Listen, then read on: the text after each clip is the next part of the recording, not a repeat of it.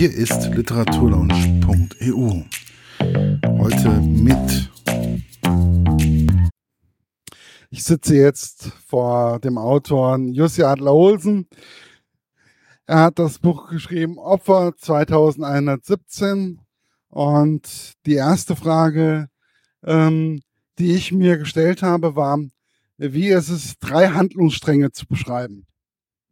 Um, so we're now on the book fair, uh, sitting in front of the author Jussi Adler Olsen, who wrote the book um, um, 20, 2117. It's the English title, fine. and um, so the question is, how how difficult is it to combine those three different lines of action, which are starting in the beginning, to get that together in the end? Uh, you know, uh, I have a certain system I'm using a lot of post-its. And then I take one line with the post-its and then another and then the third and then the fourth lines of plots. And then I mix it on the cupboard. There I can follow all the lines through here or directly with the color. It's very, very easy. But I'm starting up with first page and ending up with the last page. I'm not writing like this, all of that. And why? Because the mood you are in one chapter has to be the mood you bring the reader into in the next chapter, and then you can change it. If you just do like this, it will never work to have the reader uh, engaged. Wie kam es zu dem Thema der Ego-Shooter? How did you come up with the uh, topic of these ego shooter uh, video games or PC games? Um, it's very, very easy. I know that in Japan they have a certain problem with that. They are calling it hikikomori. Hikikomori is a, a person who are isolating themselves in a room. And in Japan now, these days, the statistics say that there are 1 million young men and a few women too, girls, that are isolating themselves in the rooms. And isolating mean not coming out at all. So when they're making their toilets visits, the people, their parents has to come within with a sheba or what what is called and bring it out again. Food is brought to them they are not leaving at all. And very often there are no windows. So you can imagine the smell in the room. Hikikomori in Japan is the greatest problem of Japan in nowadays. Before it was that they committed suicide. Now they very often tend to isolate themselves instead. What are they doing there? Video games, uh, blocking, but it's all about the internet, and they are staying in the world of uh, of that. If you think of what's happened in America with the school shootings and so forth, it's a sort of hikikomoris there too. Uh, it's an isolated person in a social sense, and suddenly one day he decides to break out and do something about what made him social isolated. That's the same with Alexander here. And Alexander is a very, very uh, lovely person to write about because he can make things happen. And for me, I needed a case in Copenhagen for Gordon and Rose, while I had another case for Assad and Carl abroad. And the mixture between the two cases are all combined in offer 2117, as well as what happened in the past of Assad. So now it's a little complicated, but I can tell you it worked okay. Wie ist es, so jemanden auch zu beschreiben, wenn man, Sie sind ja ein sehr offener Mensch, wie ist es dann, so jemanden zu beschreiben, der sich mehr oder weniger einschließt? How difficult is it to um, describe a person who's actually completely the opposite of what you seem to be? You seem to be very open, uh, friendly, positive person, and this Alexander is a completely the opposite. Yeah. Have you never dreamt about killing someone? The bosses the guys in the school, the one who didn't give you the right, I mean, abitur, whatever, politicians. Think of Berlusconi. And here's a little button. If you could do like this, and he were gone, or Donald Trump, a little button, no one would, know. It wouldn't hurt him. He would just disappear.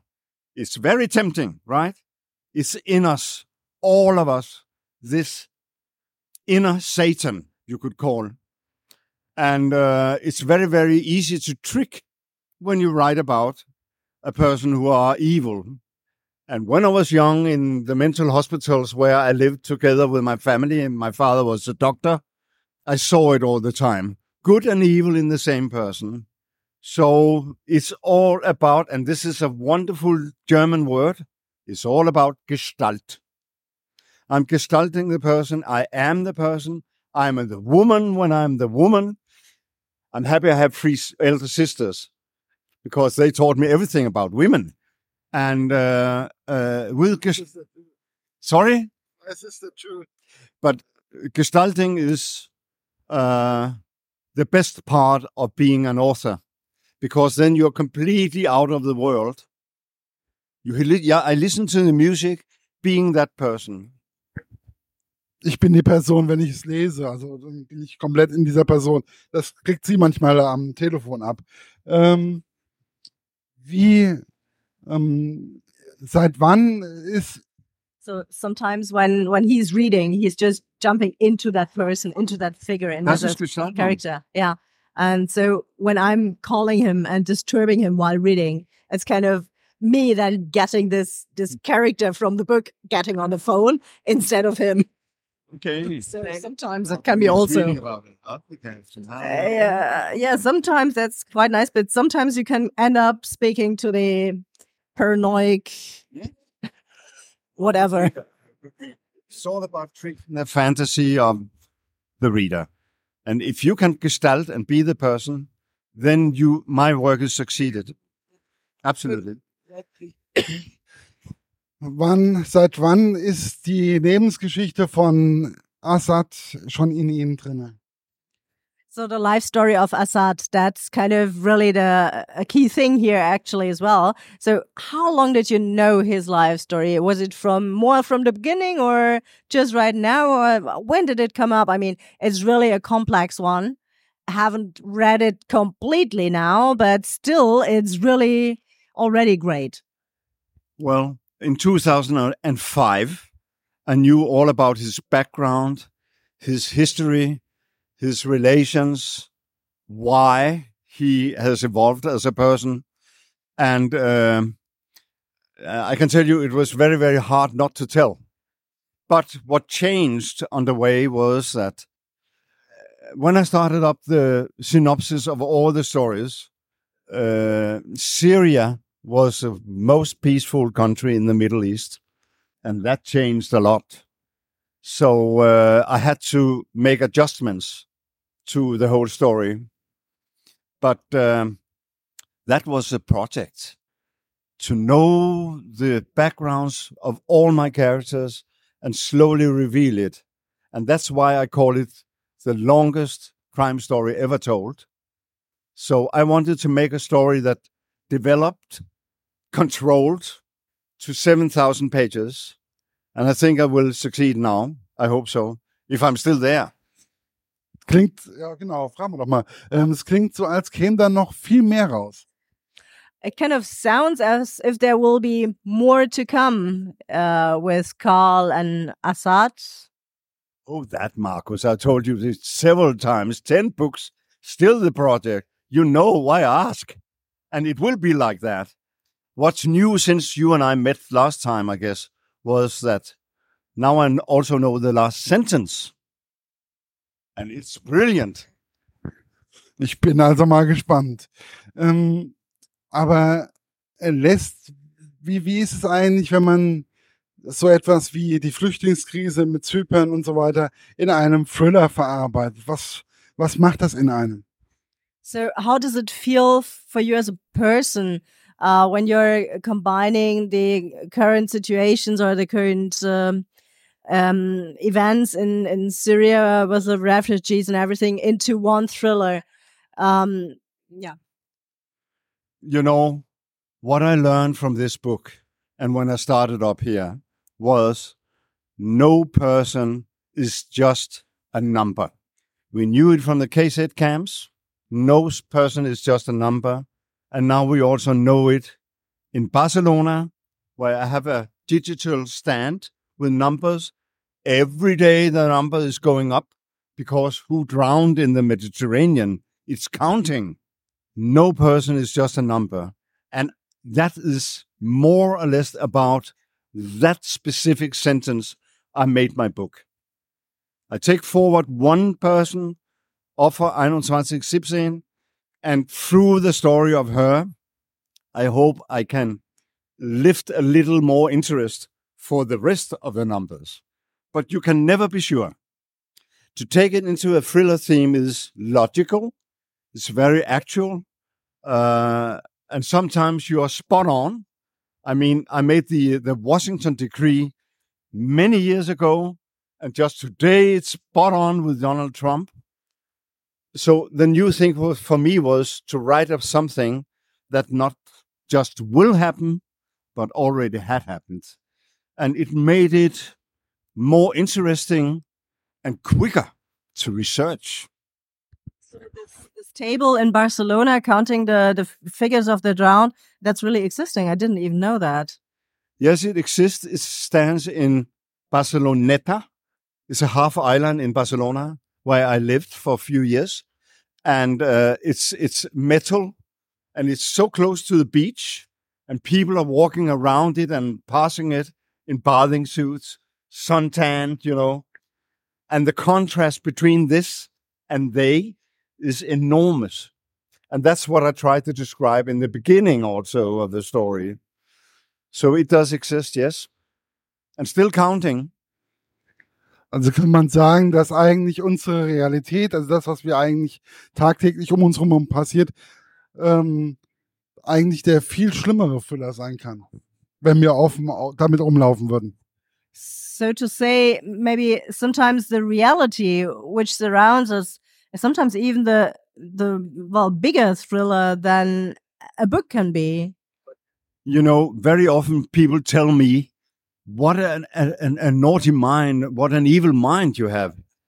And I, I have never understood what they mean about it open your eyes, look around. I mean, the world is much more harsh, like uh, people cutting heads, heads off slowly, uh, and and and John Foley, and and you know whatever happened in the world is so gruesome that I I couldn't make myself describe it that way. I try to lower it a little, but you are so right. I mean, uh, what's happening in the world now, and I am talking about everything: Turkey, Kurds, environment, CO2, tsunamis, you know, whatever, wars, it's much, much harsher than my books. Can I, and I, I'm, I'm not sure of that, can I make people open their eyes a little more? Then I'm fulfilled simply to what's happening in the world just now. Uh, you know, when I made Erbarmen, people said to me, How schrecklich. How can you make, I mean, such a thing can never happen.